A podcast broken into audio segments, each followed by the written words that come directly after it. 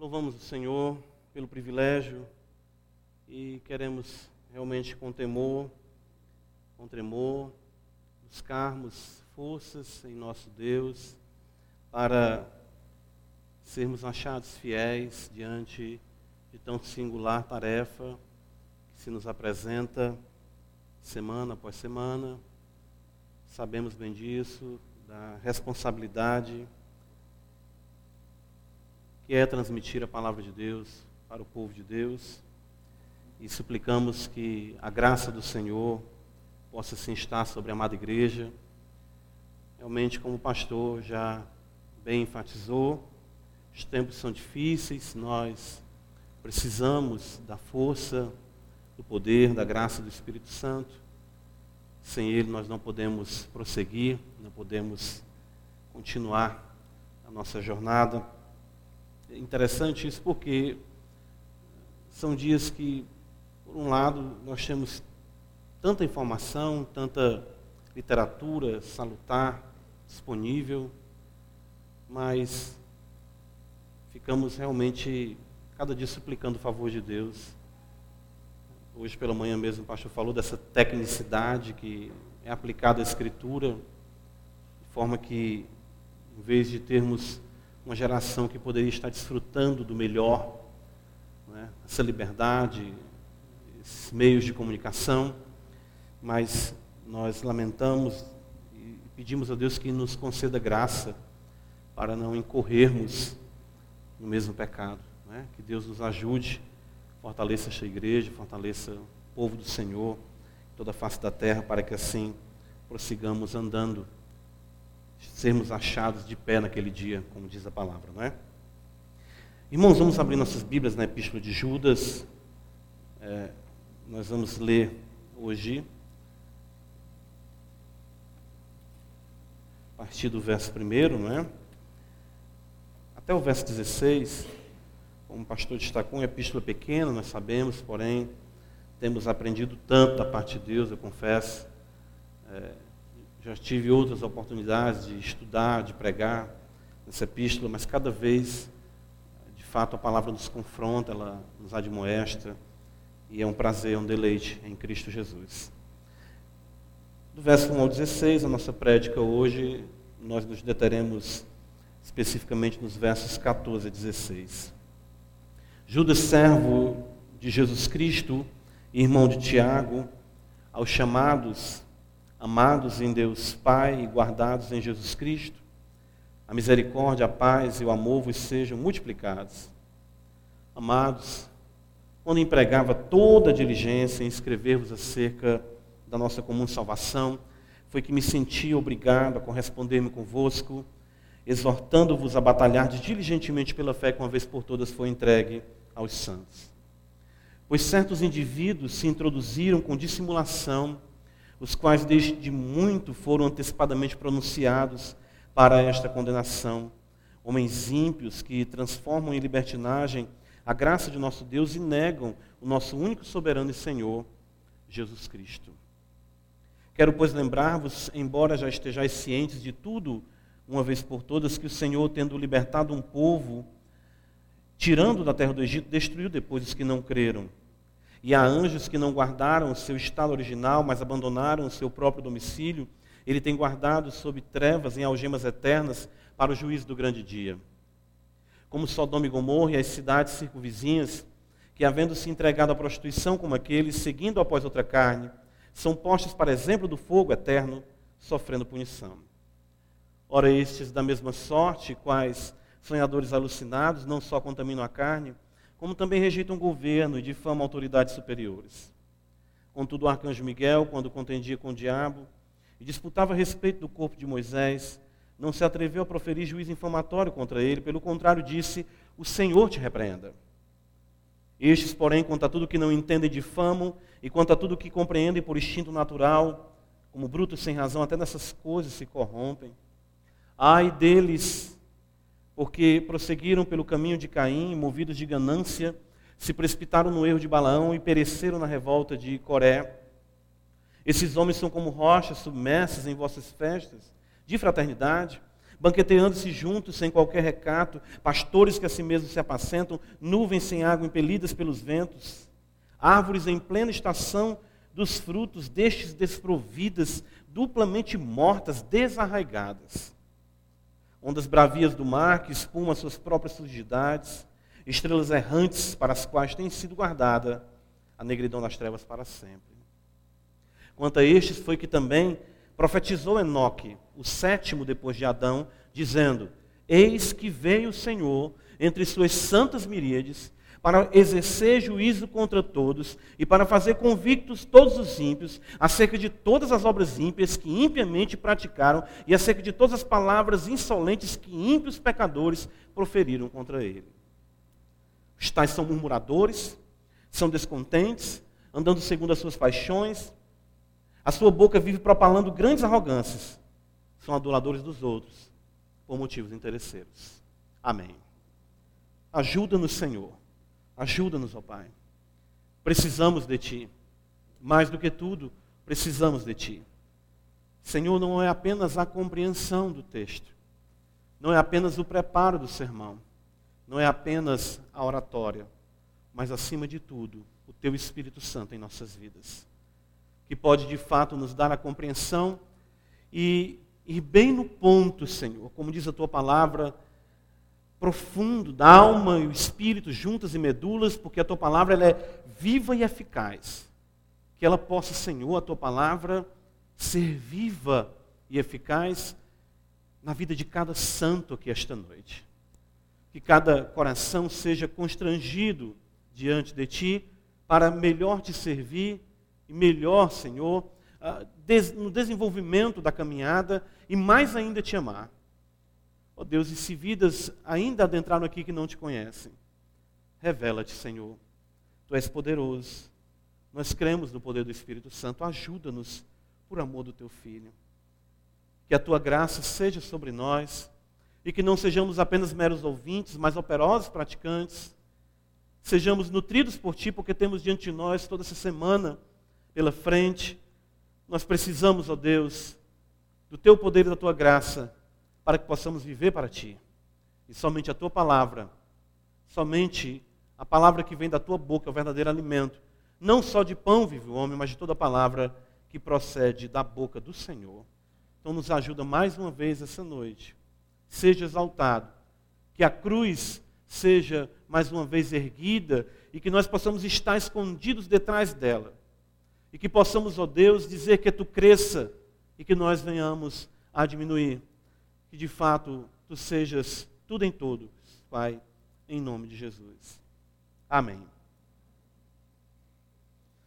Meus irmãos, enfim, nós podemos dizer assim, enfim, Judas nos conduz ao destino final desses falsos mestres. Enfim, nós podemos dizer que, como se suspirássemos, ok, Judas, eu entendi. Quem são essas pessoas? E de fato vejo que ah, meu irmão está preocupado que a igreja de fato discirna, perceba quem são esses homens que trazem tantos malefícios à igreja de Deus, que trouxeram na sua época e que com certeza para nós que estamos aqui também, a palavra de Deus, ah, pertinente, claro, sempre às nossas, às nossas crises, à realidade na qual estamos inseridos. Eu, quando venho estudando, lendo a epístola, observo que Judas tem um tom que parece negativo. Né? Judas, ele diz que quer tratar de soteriologia, mas se vê necessitado a conduzir a igreja a batalhar pela fé. Até aí nós começamos a, podemos dizer assim, puxa que interessante, que assunto gostoso, né? no versículo 3, amados, eu, quando empregava toda a diligência, eu me senti realmente obrigado a corresponder-me corresponder convosco, a fim de que vocês batalhem pela fé, que uma vez por todas foi entregue aos santos. E a partir do versículo 4, e em diante, nós temos visto Judas falar desses indivíduos. Né? Judas fala isso no versículo 4, dizendo certos indivíduos, e já no versículo 4, Judas diz que eles são homens ímpios. Eu acredito que a nossa tendência hoje seria dizer: Judas, tá bom, é, já foi muito o que você falou acerca deles. Vamos agora falar da gente, né? Às vezes a gente diz isso, vamos tratar aqui de nós, vamos deixar o que há de negativo, o que há de errado para lá, vamos caminhar aqui uh, seguindo ao Senhor. Porém, isso em Judas, claro, é intencional, a mente divina conduzindo-o para que ele possa sacudir a igreja, despertar a igreja para essa realidade que é gravíssima. Embora que nós tenhamos o desfecho que Judas apresenta acerca do destino desses homens ímpios, ainda nós iremos observar no versículo de número 19, veja comigo, que Judas ainda dá uma um toque, ainda uma cutucada neles, que Judas são estes os que promovem divisões, mesmo que ele já tenha dito ali o destino final deles, ou seja, o juízo de Deus sobre eles, Judas a todo instante se preocupa para que os santos possam entender que existem dois tipos de pessoas ah, no mundo e, claro, dentro da igreja. Ah, os que servem a Deus, os que não servem, o joio, o trigo, a árvore boa, a árvore má, a ovelha, o bode, a luz, as trevas, o caminho largo, o caminho estreito, a porta apertada, enfim, a porta espaçosa. Judas quer que nós tenhamos isso bem em mente. Isso é intencional. O objetivo mesmo de Judas é que compreendamos que nós estamos vivendo tempos difíceis. A sua fala não visa nos cansar nem nos trazer uma visão desanimadora do cristianismo. Não. Ele quer que nós sejamos realistas. Isso é importante. Para que ele de fato apresente para nós a grandeza do que é viver em Cristo e de modo que nós nunca venhamos a optar, venhamos a escolher seguir este caminho terrível, que é o caminho, podemos dizer assim, dessa fé falaciosa. O texto que nós lemos hoje de 1 Coríntios capítulo 15 Paulo chega a dizer, é, se é que não tem descrito em vão, muitos de fato creem em vão. Muitos de fato adentram a igreja de Deus, muitos de fato caminham, porém estão incluídos, se encaixam nessa descrição de Judas. Então Judas quer de fato que é, entendamos isso, ele procura ser o máximo possível claro na descrição desses homens, de suas más obras. Mas que desfecho Judas apresenta aqui para esses homens? Ah, será que, diante de tudo que temos visto, da insubmissão, da insubordinação, da, do propalar grandes arrogâncias, como nós vimos aqui, da dissimulação, da distorção da graça de Deus em libertinagem, da negação do único e soberano Senhor Jesus Cristo, ou seja, de serem líderes, líderes condutores de muitas pessoas para a perdição. Será que isso ficará impune? Judas diz: não, de forma nenhuma isso ficará impune. De forma nenhuma, o que nós estamos observando, isso passa desapercebido aos olhos do Senhor. Judas vê sim o juízo de Deus definitivo vindo sobre a impiedade, e claro, isso com a vinda de nosso Senhor e Salvador Jesus Cristo. Porém, antes mesmo de tratarmos da vinda de Cristo, que Judas aqui trata numa citação de uma profecia de Enoque, nós ainda iremos observar o que Judas quer nos ensinar nesses instantes finais na descrição desses homens, para que possamos estar atentos entre a diferença que existe entre o ímpio e o piedoso. E essa diferença ela é determinante para que possamos saber de que lado nós estamos. Quem somos nós? Eu lembro de um livro, não cheguei a ler, não estou recomendando aqui, porque eu não cheguei a ler, mas eu achei o título interessante. Quem é você quando ninguém está olhando? Quem é você? Então, nós vamos poder mais ainda avaliarmos a nossa fé. E o objetivo de Judas é esse: é pintar este quadro tão intenso, tão vivo, em cores tão realmente ah, gritantes da impiedade, da insubmissão, do que não é servir a Deus, para que jamais nos vejamos envoltos nessa aquarela terrível que ele apresenta para nós. De quem são os ímpios, esse quadro terrível. Judas, então, nos apresenta aqui, antes de tratarmos especificamente da vinda de Cristo, Judas nos mostra no versículo 14, a antiguidade da impiedade. Veja o que Judas diz para nós. Quanto a estes, foi também que profetizou Enoque, o sétimo depois de Adão, dizendo: Eis que veio o Senhor entre suas santas miríades. Temos aqui mais uma citação que uh, surge muitos debates contra isso no seminário. Uh, vamos deixar isso mais para essa realidade acadêmica. Porém, o fato é que não é que Judas está chancelando todo o escrito de Enoque, mas claro que a citação aqui no texto eh, nos mostra que essa é uma verdade que já foi também vaticinada por outros profetas, mas que provavelmente por esse livro ser um livro respeitado no seu contexto, até mesmo pelos oponentes aos quais Judas se colocava contra, ah, ele cita trazendo realmente essa convicção ah, de que o Senhor virá para julgar a impiedade. Ah, Interessante que ele nos traz aqui uma referência acerca de Enoque. E ele enfatiza que Enoque foi o sétimo depois de Adão. Judas quer que nós venhamos a compreender um fato importante.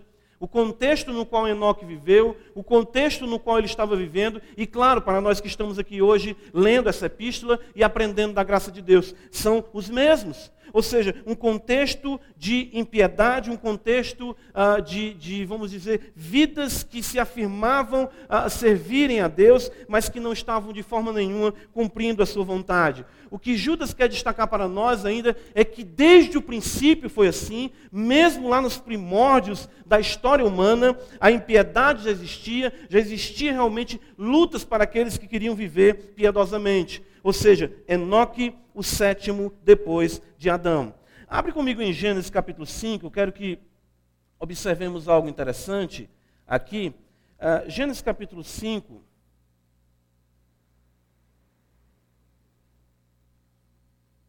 O verso 22 e o verso 24 vai nos dizer que Enoque andou com Deus. Versículo 22 diz: Andou Enoque com Deus e no versículo 24 diz mais uma vez: andou Enoque com Deus. E nós sabemos que o contexto qual Moisés está conduzindo essa narrativa é colocar em paralelo a linhagem ímpia e a linhagem piedosa. A linhagem ímpia se encontra em Gênesis capítulo 4, onde nós observamos a partir do versículo 17 os descendentes de Caim.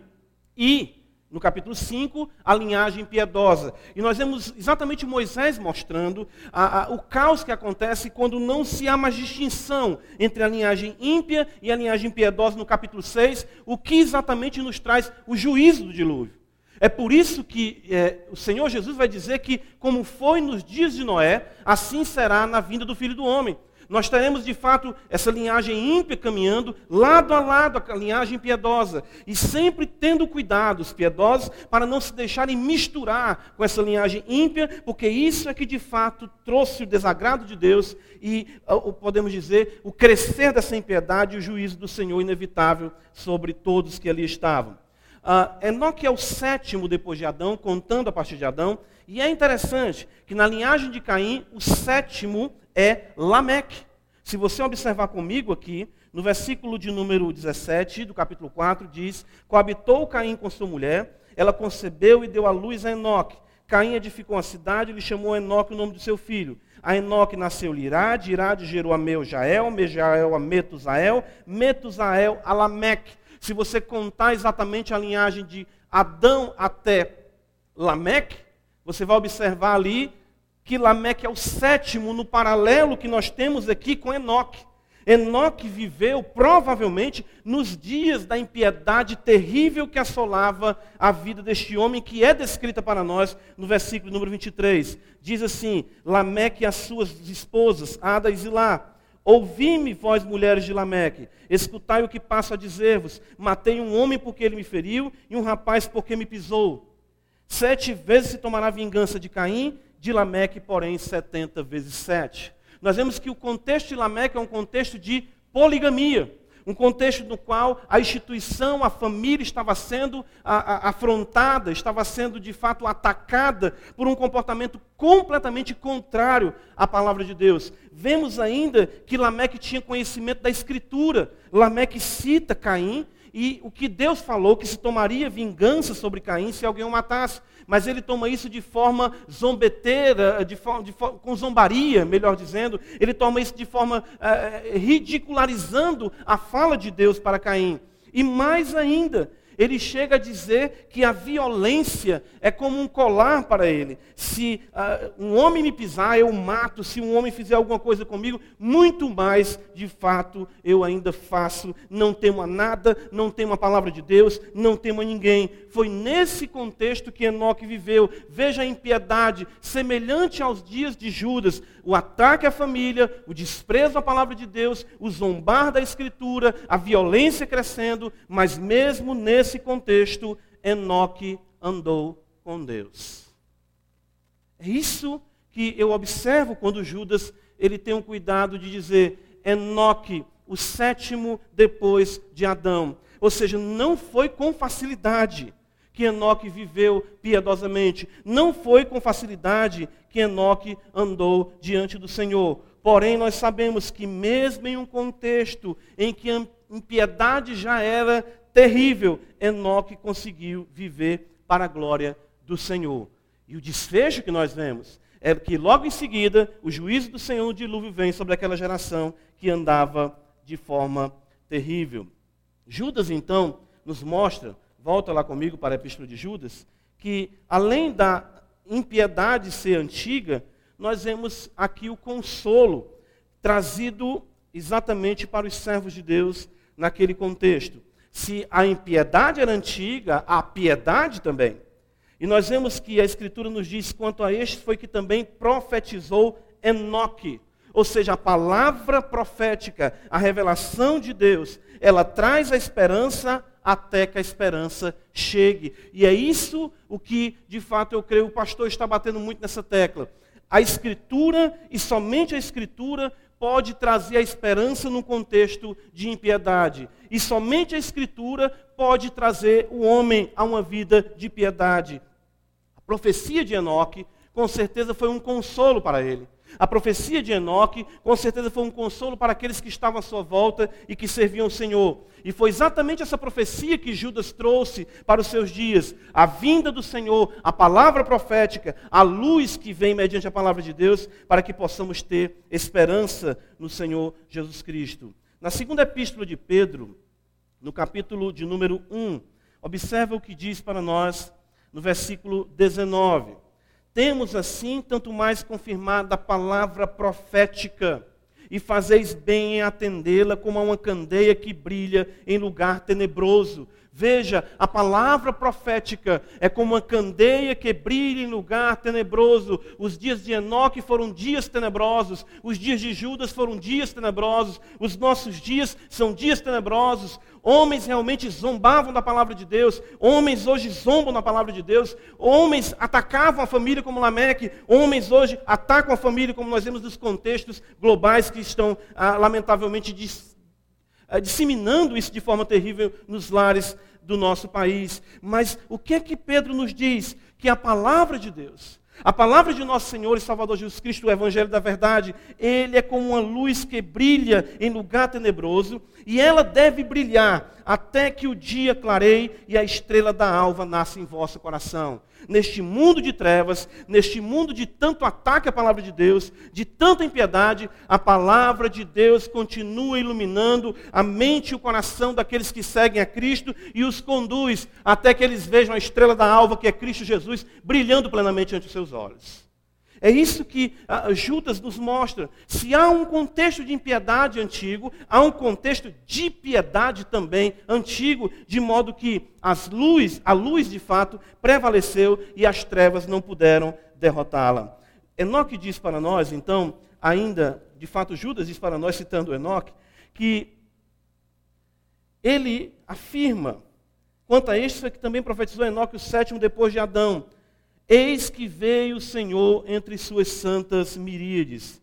Ou seja, a volta de Cristo é a motivação para o viver piedoso. Ah, é claro que nós não podemos aqui afirmar que Enoque já entendia a vinda de Cristo. Mas Judas aplica isso com o progresso da revelação a Cristo. O fato é que Enoque viu, pela palavra a ele revelada, que o Senhor, o Deus Todo-Poderoso, haveria de vir sobre a terra com as suas santas miríades, com milhares de milhões de anjos, como alguns comentaristas tratam isso. Ah, isso, irmãos, é importante porque nós estamos vivendo dias em que as pessoas colocam a esperança em muitas coisas. Em que o mundo será melhor, em que a economia vai melhorar, em que a educação vai melhorar, em que o homem vai viver mais, em que nós teremos um país melhor, de repente vamos sair do terceiro mundo para um, um ranking aí melhor, enfim. Mas a esperança dos santos em contexto tenebroso, nos dias de Enoque, nos dias de Judas e nos nossos, devem ser a esperança de que o Senhor voltará. E se essa esperança ela não estiver firmada no nosso coração, nós não iremos viver piedosamente. 2 Pedro, capítulo 3, observa comigo que o autor sagrado nos diz, 2 Pedro 3, versículo 10. Pedro diz: Virá, entretanto, como ladrão o dia do Senhor, qual, no qual os céus passarão com estrepitoso estrondo, e os elementos se desfarão abrasados. Também a terra e as obras que nela existem serão atingidas. Visto que todas estas coisas vão de ser assim desfeitas, deveis ser tais como os que vivem em santo procedimento e piedade. Porque Enoque andou com Deus, porque Enoque sabia que Deus viria ao seu encontro. Ele sabia que o fato do Senhor voltar, ele deveria ser encontrado no trilhar do caminhar de acordo com a vontade do Deus Todo-Poderoso. E de fato a vinda de Cristo é que vai ser a motivação para um viver piedoso. O saber que o juiz de toda a terra voltará deve levar a igreja a um santo procedimento em piedade. 1 João capítulo 3, o apóstolo também diz para nós: Vede que grande amor nos tem concedido o Pai, a ponto de sermos chamados filhos de Deus. E de fato somos filhos de Deus. Por essa razão, o mundo não nos conhece, porquanto não conheceu Ele mesmo. Amados, agora somos filhos de Deus e ainda não se manifestou o que haveremos de ser. Sabemos que quando ele se manifestar, seremos semelhantes a ele, porque haveremos de vê-lo como ele é. Versículo 3, João diz: E a si mesmo se purifica todo que nele tem esta esperança, assim como ele é puro. Os irmãos percebem isso? Ou seja, a piedade vai consistir no amor à palavra de Deus e na expectativa de se encontrar, de ter vindo ao nosso encontro aquele que é o piedoso, ou seja, Jesus Cristo. Nós temos que pensar exatamente isso, se essa é a nossa esperança, se essa é a nossa vida em Cristo Jesus.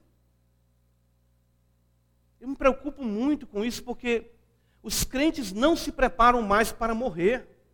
Os crentes não se preparam mais para se encontrar com Cristo.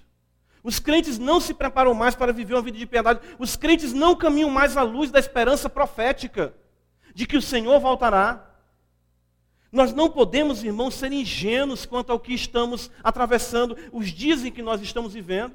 Judas queria exatamente que a igreja compreendesse isso. Nós estamos vivendo dia, dias em que homens jogam sujo, Homens que de fato não têm nenhum critério. Homens que não têm nenhum problema de subir num púlpito como esse, abrir a Bíblia e de fato ensinarem, entre aspas, a palavra de Deus e depois estarem vivendo a mais terrível das condições. Judas sabia que eram dias difíceis e que com esse tipo de gente nós não poderíamos brincar. E como nós podemos, então, irmãos, andarmos nesse mundo com expectativas de outra coisa senão o amor à Escritura, a luz da palavra profética e a certeza de que Cristo voltará? A esperança até que a esperança de fato chegue a nós. É por isso que Judas, irmãos, ele vai dizer isso para os santos nos seus dias, e, e, e claro, isso foi o consolo para os dias também de Enoque, para ele também. Veio o Senhor entre suas santas miríades. Veja o que está escrito no versículo de número 15: para exercer juízo contra todos e para fazer convictos todos os ímpios acerca de todas as obras ímpias que impiamente praticaram, e acerca de todas as palavras insolentes que ímpios pecadores proferiram contra ele. Por quatro vezes aqui, Judas fala, usa a palavra impiedade. Ele fala que os homens são ímpios e que agem impiamente. Judas mostra para nós que ah, o juízo de Deus que virá será o nosso alívio. Alívio para nós, justiça, a esperança consolidada, mas claro, para pôr fim à impiedade.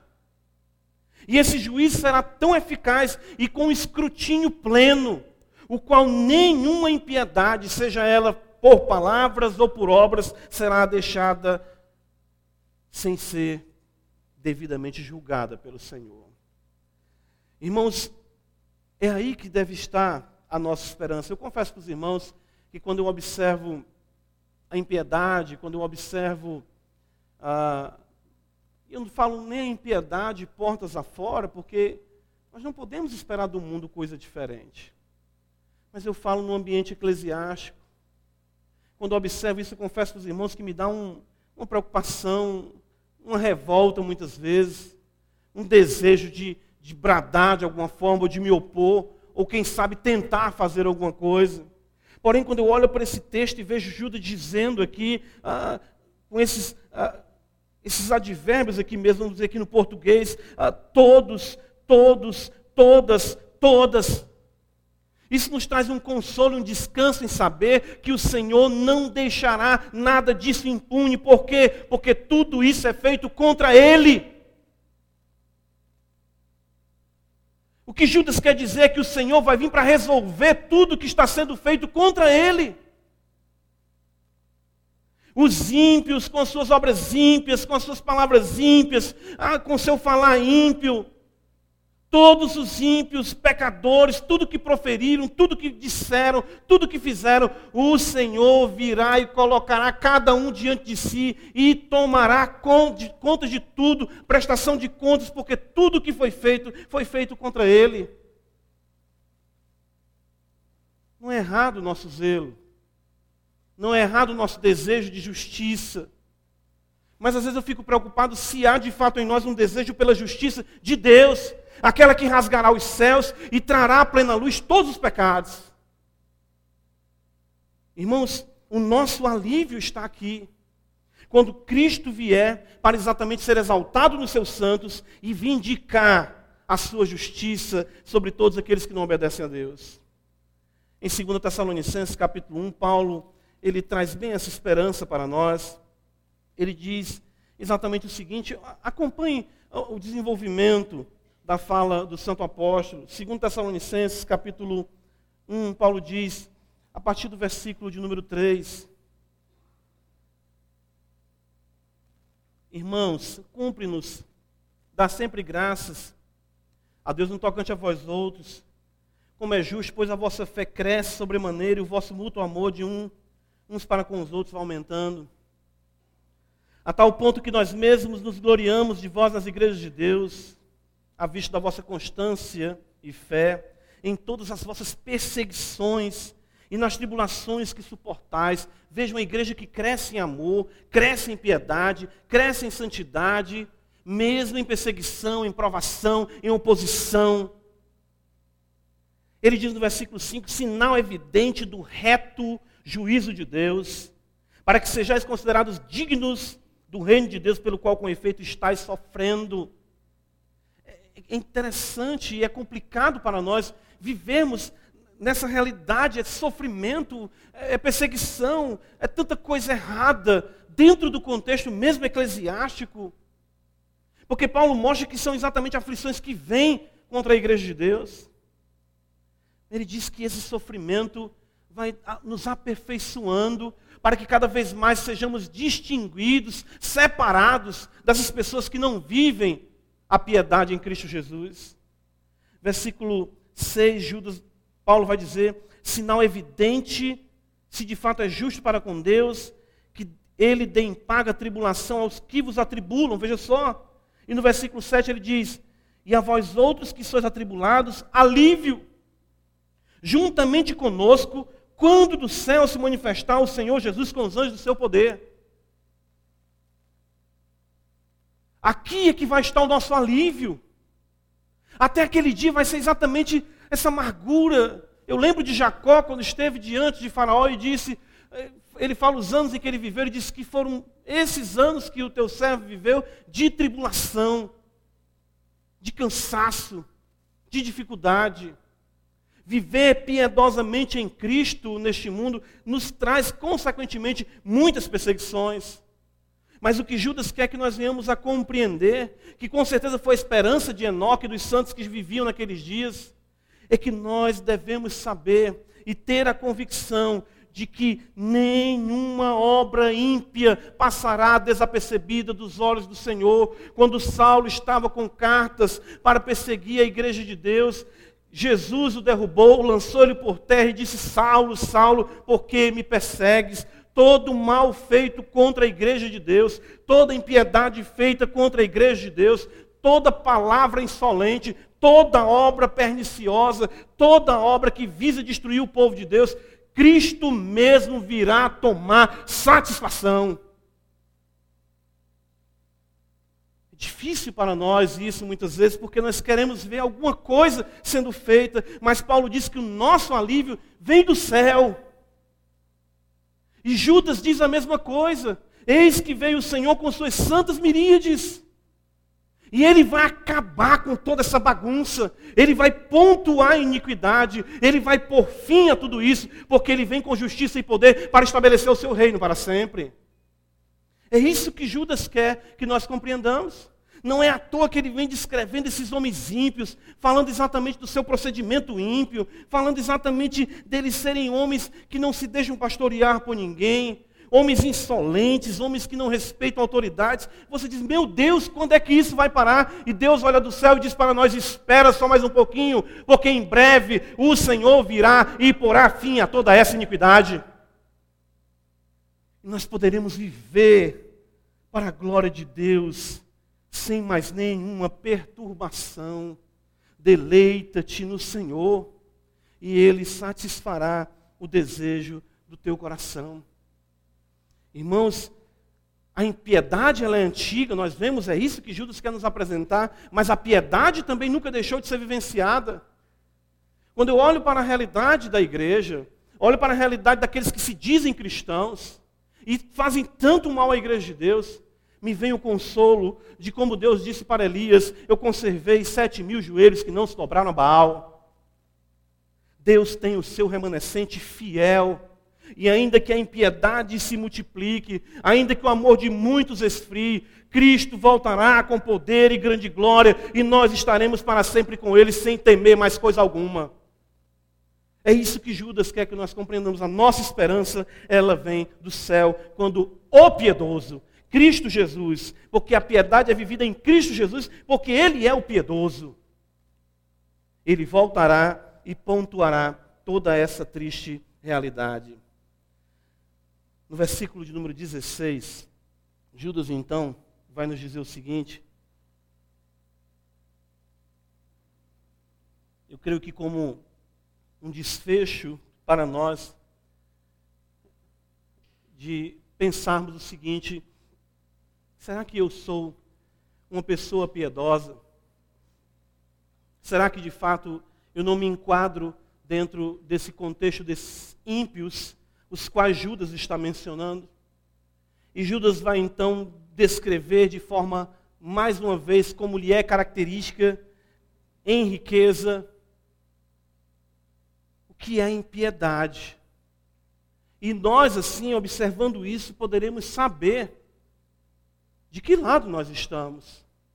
Se a vinda de Cristo será alívio para nós, ou será terror por conta de que não vivemos piedosamente em Cristo Jesus. Judas então vai dizer no versículo 16: os tais são murmuradores. E eu quero, irmãos, aqui lembrá-los, como Judas disse isso, acerca do povo de Israel, que Deus os destruiu Egito, ali quando os tirou do Egito, porque eles não creram. E a murmuração está muito ligada exatamente com isso, ah, ela é o oposto das ações de graça, ou seja, o oposto da, do reconhecimento de que Deus soberanamente estabeleceu tudo em nossa vida. E eu creio que isso é muito marcante para aqueles que de fato foram alcançados pela palavra de Deus. Ou seja, não vivem reclamando e abrindo a boca e desandando contra os céus por aquilo que estão vivendo por aquilo que estão passando. O impiedoso, o homem ímpio, ele é murmurador. Ele não consegue de fato tributar ações de graça a Deus pelo que ele está passando. Nós vemos exatamente isso de forma oposta ali em Jó, quando tudo foi tirado da sua vida e Jó não murmurou, ele não atribuiu pecado a Deus, Jó lamentou, é diferente da murmuração. Mas ele disse: O Senhor deu, o Senhor tirou, bendito seja o nome do Senhor. Efésios capítulo número 5, quando Paulo diz que os crentes são cheios do Espírito Santo, ele vai dizer no versículo 18: ah, não vos embriagueis com vinho no quarto de solução, mas enchei-vos do Espírito. E veja, ele fala no verso 19, falando entre vós com salmos, ah, entoando e louvando de coração ao Senhor com hinos e cantos espirituais, dando sempre graças por tudo a nosso Deus e Pai. Isso é sinônimo de uma pessoa cheia do Espírito Santo. Lembrei aqui exatamente do exemplo que o pastor falou essa manhã, da empregada doméstica cantando, cantando, cantando, se alegrando. Enquanto nós observamos muitas pessoas afirmando que são crentes e vivem reclamando, reclamando, reclamando, descontentes com tudo e com todos, porque não conseguem ver a boa mão de Deus sobre suas vidas. Isso é característico de quem não compreende a soberania de Deus. Isso é característico de quem não está cheio do Espírito Santo. Judas diz ainda que além deles serem murmuradores, são descontentes, ou seja, são resmungões. Eu lembro que eu assisti um desenho e tem duas coisas que eu me lembro aqui dos anos 80. Tinha um desenho de uma hienazinha que todo tempo ela dizia: "Ó oh, vida, Oh Deus, oh azar. Paulo diz que grande fonte de lucro é a piedade com o contentamento. Outra coisa que eu lembro também, pastor, era da propaganda da Policar. O polidinho que vivia triste. Todos me olham com desprezo. Irmãos, se a nossa esperança está nos céus, se a nossa esperança está na manifestação do Filho de Deus, por que, que nós iremos nos apegar a essa realidade e querermos que o mundo gire em torno de nós? Judas diz que os tais, os tais são murmuradores, são descontentes, andando segundo as suas paixões, ou seja, eles são intemperantes, não têm domínio próprio. Gálatas capítulo 5, no fechamento das virtudes ali, do fruto do Espírito, Paulo vai dizer para nós, não é? ele diz no verso de número, olha só, Gálatas capítulo 5, verso de número 23, Paulo diz: mansidão, domínio próprio, contra estas coisas não há lei. Lembra que esses homens ímpios, eles exatamente dão vazão às suas paixões, eles transformam a graça de Deus em libertinagem, eles negam o senhorio de Cristo, ou seja, os seus corpos não são instrumentos de justiça, mas são utilizados para o viver ímpio. Prova disso é que eles já não estão controlando a própria língua. Já não estão controlando a própria língua. Judas continua dizendo que os mesmos, olha só, irmãos, são a sua boca vive propalando grandes arrogâncias. Esses homens têm um conceito elevado de si, os ímpios. E aí eu lembro exatamente do salmista, no Salmo 19, e essa é uma petição que eu procuro nunca esquecer nas minhas orações, peço a Deus que me ajude. Quando o salmista diz, ah, no versículo de número 13, também da soberba guarda o teu servo, que ela não me domine. Todos nós somos tentados a isso. Mas o crente que se deixa de mostrar pela palavra de Deus, ele clama ao Senhor para que a soberba não domine. O ímpio não, ele fala grandes coisas e fala acerca de si. Oh, não quero que me gabar não, mas modesta parte, eu sou o melhor exegeta que existe, eu sou o melhor pregador que existe, eu sou o maior pastor que existe, mas eu falo isso com toda humildade para a glória de Deus. A gente vê isso, irmãos. Nós observamos isso. E Judas mostra que isso é característica de quem é ímpio. Ele diz ainda, para concluirmos, que eles são aduladores dos outros por motivos interesseiros. Ou seja, são amantes de si e veem o próximo unicamente como um instrumento de benefício para si, ou por alguma influência, ou por alguma dádiva que possa vir dali, seja financeira, seja algum favor prestado. Ou seja, você começa, e de fato você vê cada pessoa como uma oportunidade.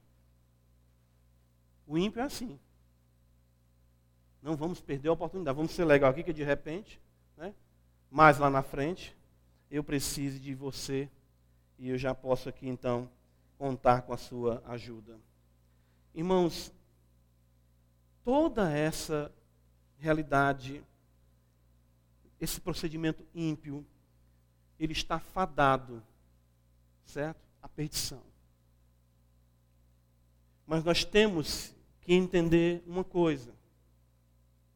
E aqui eu já trago essas considerações para nós.